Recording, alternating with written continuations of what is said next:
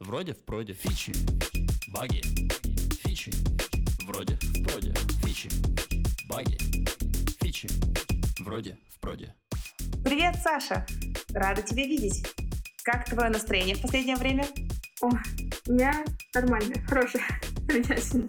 А, все здорово, ты знаешь, э, как обычно задаюсь всякими философскими вопросами о карьере, куда расти, кем быть, знаешь, кем я стану, когда вырасту, и все вот это вот. И вообще я заметила, что у многих людей, особенно в последнее время, а, все чаще возникает вопрос, а кем я хочу быть, как мне достичь того или иного статуса на работе, той или иной позиции. Поэтому сегодня предлагаю тебе обсудить, какие есть вообще стратегии построения карьеры, а нужно ли осознанно выстраивать стратегию или плыть по течению, существуют ли какие-то best practices, как это делать. Думаю, об этом поговорим. Фичи. Баги. Вроде в. Да, замечательная идея. Саша, мне кажется, что ты экспертка просто по построению карьеры, потому что QA-лид в компании, о которой многие российские специалисты, да и не только российские, честно говоря, мечтают, при этом менторка, при этом э, амбассадор Women Tech Makers. Кажется, что это пример очень успешного карьерного пути. И вот э, интересно, как у тебя это шло? Ты упомянула такую дихотомию, как плыть по течению или осознанно выбирать какую-то стратегию. И сдается мне, что ты выбрала какую-то стратегию. Поделись ею. Спасибо, Настя. Разрекламировала мой успешный успех. Да, действительно, ты права. Я выбрала осознанную стратегию, потому что, так сказать, у меня была программа максимум, как можно дальше выбраться из того болота, где мне пришлось родиться, как бы это грубо не звучало, но это правда. Я думаю, на самом деле, это не то, что у меня такая единственная история, у многих так, поэтому времени мало, а хочется успеть достичь чего-то, и хочется избежать каких-то ситуаций, где тебя обманут, где тебя облапошат, где тебя, не знаю, там оставят без зарплаты и так далее. Поэтому это действительно осознанный путь выбирать себе стратегию. Я могу рассказать о некоторых tips and tricks, которыми я следовала, и которые, мне кажется, сейчас ретроспективно, что действительно работают.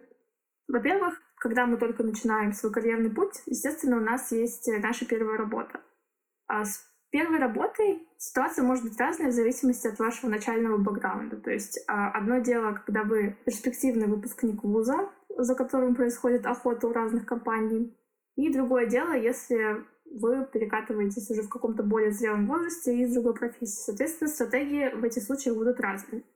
Если рассмотреть про то, что когда у нас есть выбор, мы можем выбирать, какой офер мы примем, как офер для первой своей работы — я бы сказала, что здесь важно определиться вообще с критериями. Критериями даже не так, что для вас сейчас важно, а критериями такими, что приведет вас к вашим карьерным целям. Потому что действительно не всегда условно работа с самой высокой зарплатой долгосрочно приведет вас к самым эффективным карьерным целям. Ну, например, можно условно выбрать компанию, которая занимается, например, ставками на спорт. Не хочу никого дискриминировать ставки на спорт, но допустим, да, то есть компания, которая связаны с чем-то, с какой-то такой полусерой областью, допустим. И там будут больше платить. Или какая-то условная компания, например, там Яндекс или еще какие-то компании, которые известны в России и в других странах и являются неким таким показателем репутации, да. Соответственно, здесь, казалось бы, почему не пойти туда, где больше платят, тут могут быть разные стратегии, потому что есть такое понятие, как э, поработать на зачетку и репутация компании. Об этом всегда стоит помнить. То есть э, вы, когда устраиваетесь в какую-либо компанию, всегда забираете часть ее репутации себе. В свое резюме уносите с собой. Также вы можете потом это использовать как часть вашего какого-то личного бренда в IT. Соответственно, здесь вы можете подумать над тем, а какая компания кажется более привлекательной, и как вы дальше можете продвинуться с учетом вашего опыта работы в этой компании. Соответственно, ну, например, если мы выбираем между какой-то менее известной компании с более высокой зарплатой и очень известной строчка, с которой резюме вам даст дальнейшие некоторый проходной билет на дальнейшие этапы жизни в другие классные компании, то, конечно же, я бы выбрала в этом случае более известную компанию. Также для того, чтобы, в принципе, попасть в такую компанию, вам, естественно, нужно тщательно подготовиться к собеседованию. У нас есть много разных выпусков о том, как готовиться к KML и K-Automation. Тем не менее, то есть как бы просто это важно подчеркнуть, что качественная подготовка сильно влияет на успех прохождения в эту компанию, которую вы посчитали. идеальный для вас с точки зрения карьерной стратегии. Фичи, баги, фичи, вроде, вроде. Тут хочется еще дополнить немножко, что если мы говорим про специалистов, которые меняют профессию, допустим, из другой области приходят, или кто после образования не по специальности пытается войти в IT, как было в моем случае после гуманитарного mm-hmm. факультета, хоть и с математическими дисциплинами, все равно в IT-специальность входишь, то тут имеет смысл смотреть, наверное, на ту компанию, которая, э, ну, не только по деньгам, да, готова предложить. То есть э, я абсолютно согласна, что в первой работе именно репутационные штуки важны. Но и компания, которая, возможно, готова вложиться в какое-то обучение и повышать квалификацию сотрудника. То есть сейчас, мне кажется, довольно прозрачно у многих компаний можно видеть какие-то пакеты участия в конференции, образования, курсы. У некоторых компаний есть собственные внутренние платформы.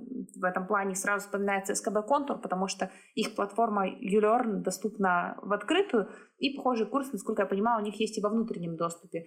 И это очень дорого стоит, на самом деле. Это дороже любых денег.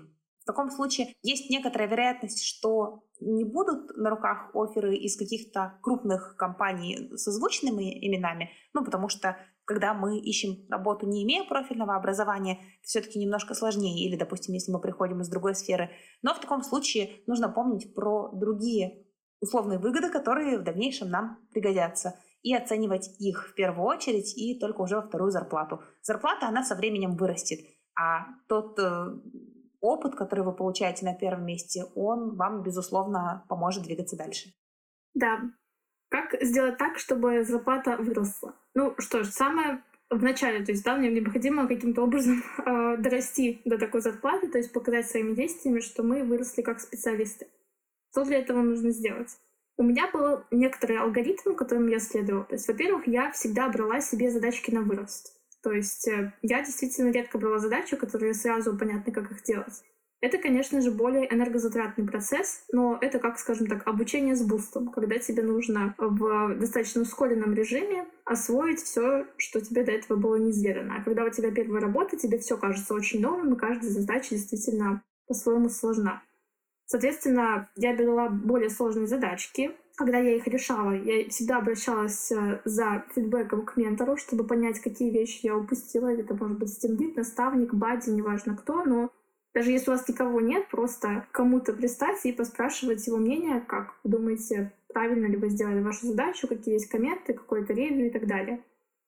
И, наверное, одним из самых главных решающих факторов моего буста было то, что я всегда отдавала на реве все свои задачи самым опытным специалистам, которые были в отделе. Причем это всегда было в рамках некоторого нетворкинга, то есть я сначала каким-то образом выстраивала отношения с этими людьми, то есть э, за смолтоком, за кофе-брейком, еще где-то, то есть постоянная коммуникация так, чтобы потом мне было не совсем стрёмно подойти к ним и однажды сказать, что, ребята, не можете вот посмотреть, пожалуйста, мою стачку.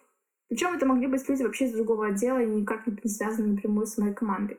Но я от этого получала огромный бенефит. По сути, я сама выбирала себе наставников, которые передавали мне часть своего опыта. Естественно, это было очень страшно, потому что когда ты новичок, и ты запрашиваешь ревью у крутых специалистов, ты получаешь много, так скажем, ну, негативного да, фидбэка. То есть ты сделал что-то не так. Но этот самый негативный фидбэк является вот этими огромными корнями роста, после которых ты впитываешь как губка чужой опыт. И это было очень эффективно для меня. Мне кажется, именно поэтому я в какой-то момент смогла вырасти. Я почувствовала, что мои задачи, их сложность увеличилась по сравнению с тем, что я брала в начале. И это постепенно подводит нас к тому, что, возможно, у нас уже поменялась наша роль, и наш уровень, и от этого у нас могут поменяться и наши зарплатные ожидания. Фичи, баги, фичи, вроде, вроде. Очень важно оговориться, что перед тем, как требовать какую-либо зарплату, очень круто будет выстроить некоторые прозрачные взаимоотношения с человеком, который влияет на решение, какую зарплату вам выдать. Да? То есть прозрачные отношения подразумевают то, что у вас есть прозрачные ожидания договоренность, что мне необходимо сделать это, это и это для того, чтобы меня переоценили как уже не джуниора, а, например, а медла, и, соответственно, у меня появилась какая-то медловская позиция с медловской зарплатой. И также важно еще говорить, в какие сроки это все может произойти. Соответственно, когда у вас есть все данные этого уравнения, вы можете четко понимать, каких вам составляющих не хватает, чтобы прийти уже к вашему тимлиду и разговаривать о том, что договоренности все исполняются и пора повышать зарплату. Саша, тут возникает резонный вопрос. Как ты считаешь, является ли каким-то красным флагом, если эти договоренности не могут обеспечить, или если тебе не могут дать прозрачные критерии того, как будет повышаться твоя зарплата. Ну, то есть ты условно приходишь, говоришь, раньше вы меня приняли на джуна, я делала раз, два, три, Теперь я делаю 4, 5, 6. Это задачи медлов. Уже я вижу, как медлы в компании делают аналогичные задания. И я считаю, что, в общем-то, уровня middle я достойна. Давайте определим какие-то критерии, по которым, допустим, через месяц-другой мы сможем провести мне ревью, повысить грейд, деньгами это тоже снабдить дело. Ну и руководитель или ответственное лицо отвечает, ну, давай вот через месяц посмотрим, как бы, что сейчас обсуждать. То есть как-то скатывается тема. Мне кажется, что есть компании, в которых так происходит. Вот э, красный ли это флаг, или здесь можно что-то сделать со своей стороны? Мое имхо, что это багровый флаг, особенно если вы начинающий специалист, и если вы не можете, скажем так, вступить в какой-то равноправный диалог, где вы прямо сообщите тем виду о том, что это некоторая недоработка, да, и как бы его, или системы, в которой вы живете, что такое происходит.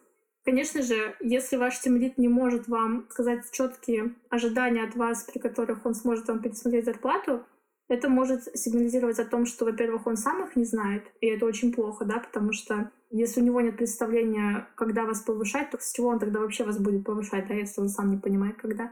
И второй момент связан с тем, что это может быть осознанная стратегия некоторого увиливания от э, таких вопросов, от в целом этой темы, потому что пообещав что-то, это придется выполнять. И если вас кормят какими-то ожиданиями, кормят какими-то завтраками, то действительно это определенный сигнал, что ваши договоренности могут не застояться и, в принципе, не быть обозначены. Я лично безумно поддерживаю прозрачные отношения во всем. Мне кажется, доверие, особенно между вами и тем лидом, потому что он в какой-то степени отвечает за ваш рост, некоторое признание вашего роста, потому что повышение грейда и зарплаты — это и есть констатация вашего роста. Здесь важны очень прозрачные отношения, иначе в какой-то момент вы станете очень злыми и недовольными, потому что вы делаете работу, вкладываете в нее душу и силу, а результата нет. И это всегда демотивирует. Есть такое мнение, что хороший тимлит — это тимлит, сотрудники которого растут. И, соответственно, мне тоже кажется, что невозможность обозначить критерии этого роста — это в первую очередь камень в огород тимлида и некоторый флажок того, что человек, возможно, не до конца хорошо выполняет свою работу. Фичи, баги, вроде проде. Да, на самом деле у меня была такая история, когда я действительно получила прекрасные оценки по performance review и заслуживала повышения. Вся моя команда считала, что я заслуживаю повышения. Но при этом у меня случилось фактическое повышение, но не случилось повышение title а.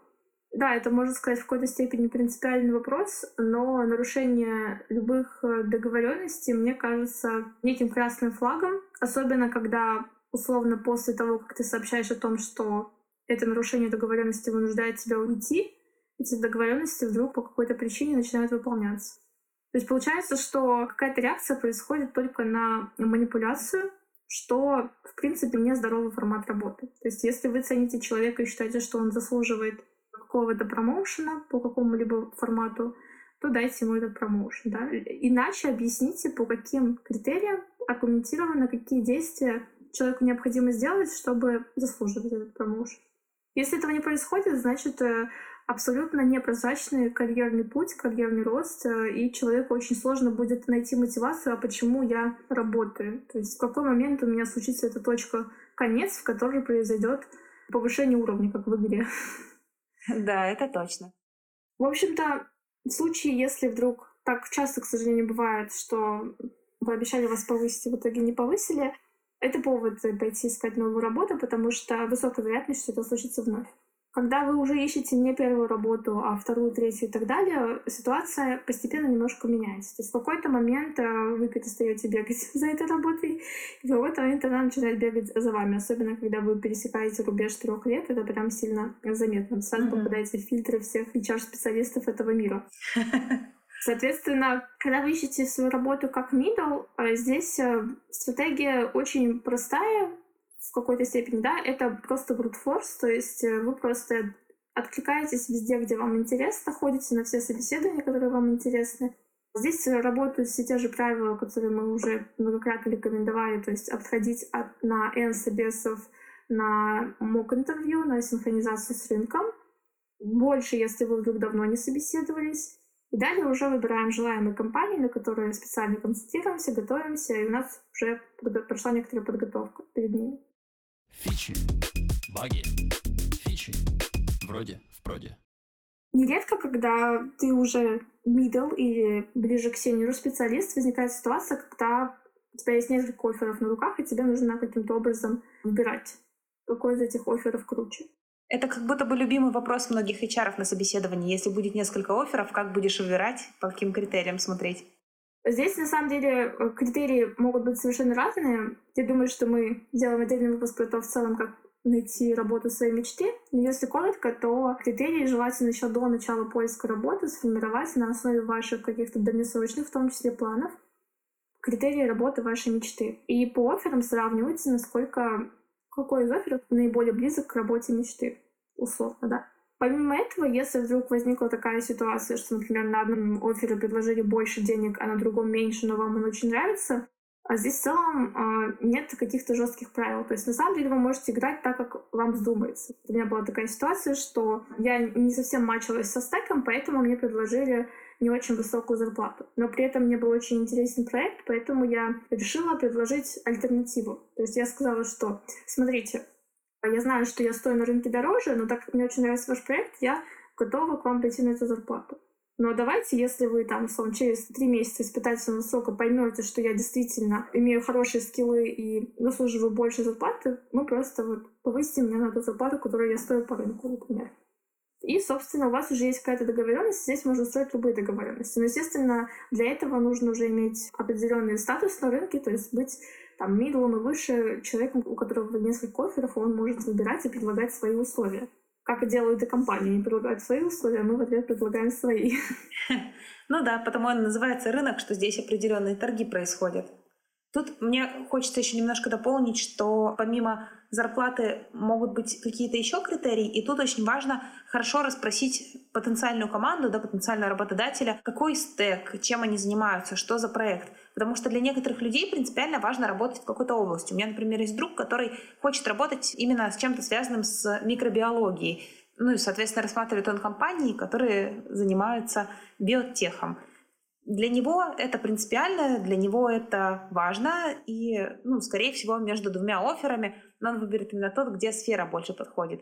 Допустим, когда я искала работу последний раз, для меня принципиально важно было, чтобы была микросервисная архитектура, потому что я всю жизнь работала с монолитами, и мне безумно хотелось пощупать сервисы, там, потестить их, узнать, какие особенности у этого сообщения. То есть тут может быть миллион разных вариантов, и, наверное, тоже стоит э, смотреть на то, что в моменте может быть интересно и что в перспективе принесет какой-то рост и развитие. Потому что может быть компания, в которую человек подходит на 100%, ему там предлагают хорошие деньги, в принципе, все неплохо, но если подумать и пораскинуть, то понимаешь, что через полгода будет ну просто смертельно скучно. Ты, соответственно, или придется терпеть, или искать новую работу. Да, да, все абсолютно так. Собственно, другой важный момент, о котором тоже стоит упомянуть, это повышение, которое сопровождается изменением вашей роли, можно сказать, вашей профессии. Например, вы были в команде QA, и вдруг вы посчитали, что вы хотите стать QA-лидом, э, либо, может быть, продукт-оунером, менеджером, какой-то а, вертикальный рост или горизонтальный, неважно. На самом деле, э, все мои инсайты, которые я за свою жизнь поняла, потому что у меня было много ситуаций очень внезапных э, смен ролей. Например, у меня была дважды история с тем, что я устраивалась на работу как senior QA Automation, и за испытательный срок становилась QA лидом, и еще на последней своей работе project manager. В общем, эта ситуация мне знакома, и на основе своих многократных таких изменений я могу сказать, что здесь нет никакого э, секретного рецепта. Все, что нужно сделать, это первое захотеть стать кем-то, да, какую-то новую профессию. Второе быть готовым к ответственности. И третье заявить о своих намерениях и, собственно, попросить э, передать вам эту ответственность. А в целом, чаще всего, действительно, это удивительно, но руководители действительно счастливы, потому что Не так много людей обычно, кто хочет взять на себя более сложные задачи и решить их. А хороших лидов очень сложно найти, и вдруг это вы, почему нет, тогда флаг в руки, все будут счастливы. Естественно, это может быть э, некой опасной дорожкой, если здесь все тоже отсутствие договоренности и рост тайтла не сопровождается на ростом зарплаты, и вас это не устраивает. Это тоже моменты, которые стоит обсудить, но тем не менее не стоит ставить на себе крест, пока вы не попробовали и пока вы не продемонстрировали на каком-то небольшом примере на решение каких-то нескольких задач, связанных с новой ролью, то, как хорошо вы с ней справляетесь. Получается, что в данном случае карьеру будет двигать именно инициатива.